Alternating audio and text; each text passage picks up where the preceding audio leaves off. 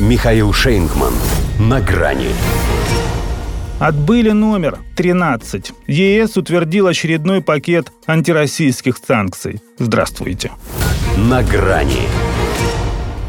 Евросоюз согласовал 13-й пакет санкций в отношении России, о котором объявит 24 февраля 2024 года. В принципе, большего внимания эта новость и не заслуживает. Ее максимум – это бегущая строка. Успели обратить внимание – дело ваше. Нет, абсолютно ничего не потеряли. Хотя можно сказать, что шутки кончились. Но не потому, что теперь все серьезно, а потому, что на эту тему уже и шутить как-то неинтересно. Да и что тут смешного, если на дипломата их главного Жозепа Бареля жалко смотреть?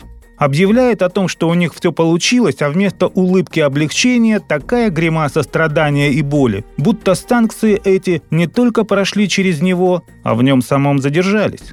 Словно камень этот он не снял с души, а загнал его куда-то в почки. Да и то сказать, что выдавливают они из себя эти наказания и запреты, как кетчуп или зубную пасту из тюбика, в котором уже ничего не осталось, кроме воздуха и запаха. Оттого и выходит из них один лишь неприятный звук, очень похожий на неприличный.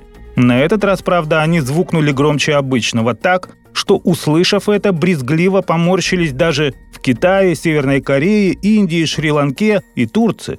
Впервые ряд фирм и персон из этих государств тоже оказались в антироссийском комплекте. Это чтобы им неповадно было с нами водиться и в обход запретов либо поставлять нам продукцию двойного назначения, либо покупать у нас, те же углеводороды, например. Пожалуй, это все, что хоть как-то затрагивает нашу экономику. В остальном они сейчас решили бить не по секторам, а по лицам, физическим и юридическим. Таких набралось где-то под 200. Скромненько, если учесть, что это не паханное поле. У нас под 80% поддерживает Владимира Путина. Любого бери и пакуй. В идеале, конечно, они бы хотели, чтобы сразу в черные мешки. Но для начала сойдет и санкционный пакет.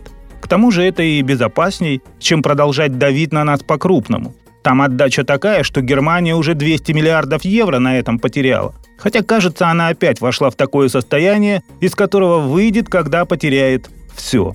Впрочем, это их всех касается. Пока ерятся и репенятся, но взять, допустим, те же санкции явно ведь отбывает номер. Пусть уже тринадцатый. Но без огонька, без вдохновения, как-то рутинно, левой пяткой.